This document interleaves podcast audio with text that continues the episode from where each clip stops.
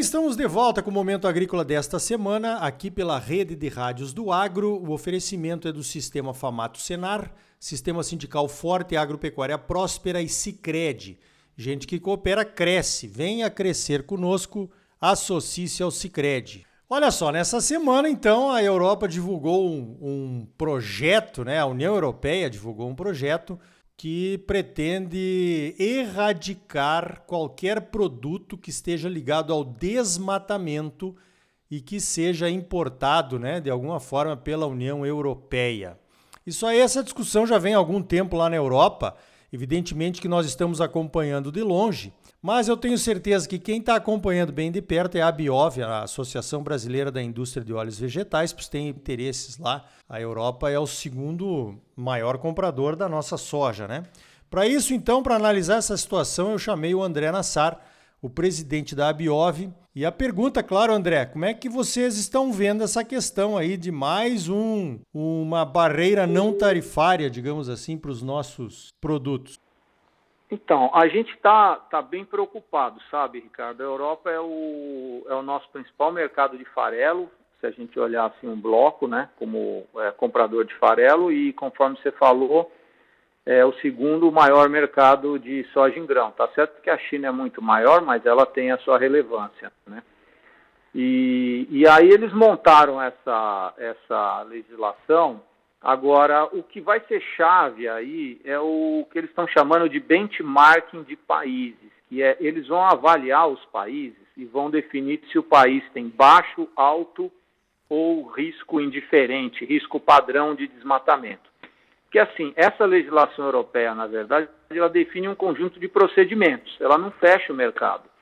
Só que assim, são procedimentos tão complicados que eles na prática vão ser uma barreira não tarifária, conforme você mencionou, porque o exportador do nosso lado aqui e o importador do lado europeu podem não conseguir cumprir os procedimentos. E se o Brasil for classificado como país de alto risco de desmatamento, eu vejo como uh, quase impossível a gente uh, cumprir as exigências deles. A gente teria que fazer uma cadeia dedicada para a Europa, como é, por exemplo, a questão do não transgênico. E aí você perde toda a eficiência na, na, na logística, na exportação, na originação de soja e farelo.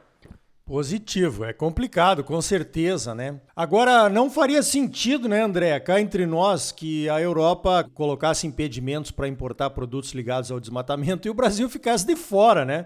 porque nós somos vistos aí pelo mercado internacional como vilões. Você acha que tem alguma possibilidade disso acontecer? O Brasil não ser classificado como país de alto risco para desmatamento aí no caso da soja? É, aí que está o problema.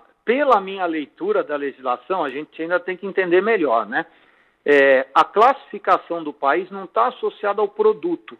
Porque se fosse associado ao produto, nós temos dados muito consistentes mostrando que praticamente não tem mais desmatamento, é, não tem mais soja plantada em área desmatada de floresta, né? Que eles estão olhando floresta principalmente, não estão olhando o cerrado, né? Mas a, a, nossa leitura é que eles não vão fazer assim. Eles vão pegar os dados gerais de desmatamento do Brasil, vão olhar, ah, está crescendo o desmatamento, conforme saiu aí o último dado do PRODES de ontem vão olhar o seguinte: ah, a produção de soja está subindo, a produção de, de, carne bovina, a produção de palma. Vão dizer, ó, então, assim, produção subindo, desmatamento subindo, uma coisa tem a ver com a outra, e vão classificar o Brasil como de alto risco. Agora, eles poderiam aceitar procedimentos mais simplificados, tá, Ricardo? Por exemplo, eles poderiam dizer assim: olha, tem regiões no Brasil que tem mais risco e regiões no Brasil que não tem. A gente sabe que é ruim isso, mas se pelo menos nós tivéssemos regiões que eles considerassem de baixo risco, a gente manteria o fluxo, entendeu? Então nós estamos preocupados de você ter um interrom uma interrupção no fluxo. E aí vai subir preço na Europa, assim, vai dar uma mexida no mercado que a gente não sabe se o mercado vai, é como é que ele vai se organizar. É, ainda temos um monte de indefinições a respeito disso. É apenas uma proposta, ainda vai ser bem discutida. O, o Brasil vai ser ouvido, André? A Biov teria como influenciar essa questão lá direto na Europa? É o seguinte, essa aí é uma proposta de legislação da Comissão Europeia, tá? Então, quando a Comissão Europeia solta uma legislação, essa legislação ela vai ser apreciada pelo Conselho Europeu, é, que são os Estados membros, né, e pelo Parlamento Europeu, que são representantes do legislativo, né, um executivo, outro legislativo. O, o, a oportunidade que a gente tinha para influenciar era antes da comissão é, é, publicar a legislação porque agora a gente teria que falar com o parlamento, teria que falar com o Conselho Europeu, e isso é praticamente, a gente não tem acesso, tá? Nem o setor privado europeu tem tanto acesso. Então, assim, a oportunidade já foi. O que eu vejo agora é que a gente precisa do governo brasileiro atuando, porque isso vai virar uma legislação, uma, é uma lei governamental lá, só que é da Comissão Europeia. Então, precisa do governo brasileiro jogando, trabalhando com diplomacia de verdade. Diplomacia a ponto de saber exatamente o que quer que altere naquela legislação, ou que eu acho que assim o governo tinha que trabalhar para o Brasil não ser classificado como país de alto risco de desmatamento. Inclusive usando técnicas de diplomacia, entendeu? Inclusive dizendo, ó, oh, Europa, se você fizer isso de um lado, eu vou ter que fazer isso do outro a gente precisa ter agora o, o governo brasileiro sendo muito profissional é, na parte de comércio internacional, tá?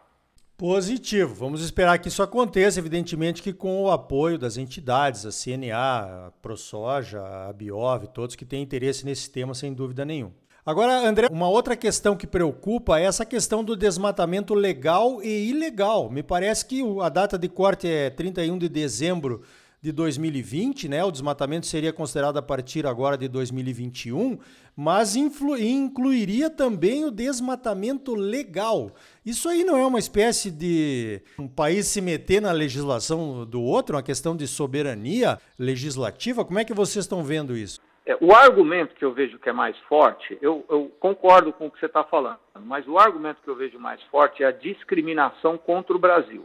Por quê? Porque quando vier a tal da classificação de alto, médio, baixo risco, vamos admitir que o Brasil seja considerado de alto e os nossos competidores na soja não sejam, tá? Então veja, é uma discriminação contra o produto brasileiro. Isso na regra de comércio internacional é proibido, tá? A Europa não querer comprar produto é, agrícola produzida em área, desmat é, área é, desmatada, vamos falar assim, recentemente, né, que a data de corte deles, conforme você falou, é final de 2020, eu não vejo isso como um, o problema mais grave, tá, Ricardo? O problema mais grave é eles, para alguns países, eles vão manter o comércio aberto e para outros eles vão fechar. E aí o Brasil vai ser discriminado. Então, assim, isso não pode na regra de comércio internacional. Então, no meu entendimento, isso o Brasil vai ter que contestar, tá? E a outra coisa, assim, é, eles deveriam, evidentemente, dizer, ó, eu quero que vocês comprovem que se houve desmatamento, quanto foi, e que ele é 100% legal. Essa deveria ser o caminho na Europa. Mas, assim, nós sabemos o que está por trás. Eles querem restringir a importação de produtos. Então, claramente é uma estratégia comercial eles querem, a Europa tem aquele plano de reduzir o consumo de carnes, e aí, consequentemente, reduzir o consumo de farelo, e assim vai. Então, é assim, é o burocrata, vamos dizer assim, europeu, forçando uma mudança de padrão de consumo alimentar na Europa. Eu acho que isso vai dar errado, tá, Ricardo? Porque o consumidor não vai, é, ele não vai mudar o hábito dele porque o Estado está dizendo para ele que ele precisa mudar o hábito. Eu acho que isso vai dar problema no mercado europeu. Só que até esse problema é, se concretizar, pode trazer problema para o nosso lado, da gente ter dificuldade de exportar para eles. É, com certeza, né? Tem toda uma outra questão aí por trás disso, de competitividade, de produção local, subsídios e por aí vai. Agora, André, nós temos um problema, né? O desmatamento ilegal. Eu tenho dito e falei isso lá na Conferência Mundial do Clima também, que eu tive a oportunidade de participar e a Biov também tem dito isso, nós precisamos acabar com o desmatamento ilegal. Como é que nós podemos juntar esforços para ajudar o governo nessa empreitada aí? Realmente, o nosso setor, é, os produtores, a ProSoja, a CNA, eu acho que a gente precisa é, juntar esforços para trabalhar nisso. Temos que separar, né, Ricardo? Porque tem uma parte do desmatamento ilegal que é, é, são áreas públicas onde ocorre o desmatamento, praticamente não tem soja nessas áreas públicas, né? São outros setores. Então, acho que isso é uma coisa, que o, tem gente que chama de grilagem, tem gente que chama de invasão tal. A outra coisa é aquele desmatamento feito numa área privada, que o produtor tem o CAR, né? E se ele respeitou ou não o Código Florestal. Então, é, eu, no meu entendimento, a gente tinha que fazer um trabalho de avaliação das propriedades de soja que estão abrindo área, se elas estão ou não respeitando o Código Florestal. Eu sei que para uma associação de produtores isso é complicado, porque no limite é, vão ser encontrados produtores que não cumprem a lei e, e aí esses produtores eles serão punidos, né?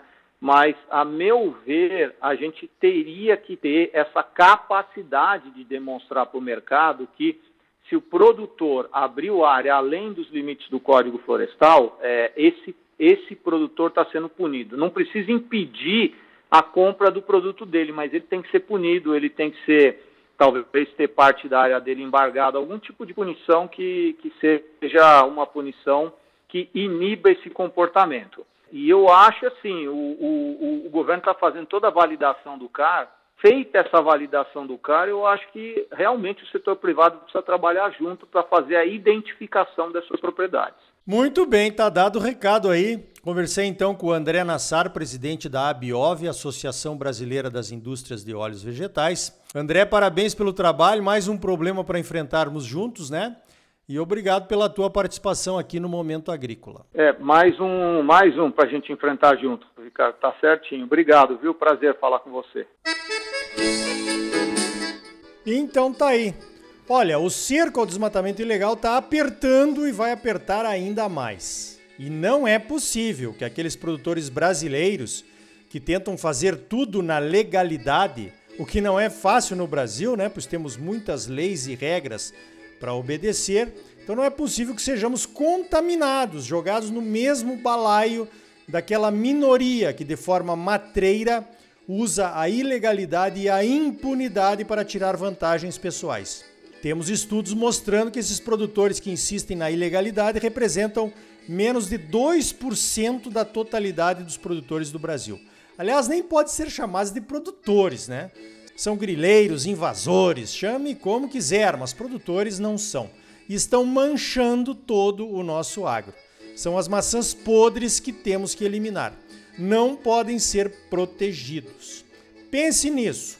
Você é sempre muito bem informado, ligado aqui no Momento Agrícola. Crédito, a mola propulsora do agro brasileiro nas mãos dos produtores associados ao cooperativismo. Sicredi, gente que coopera cresce. Associe-se ao Sicredi e venha crescer conosco. Sistema sindical forte e agropecuária próspera.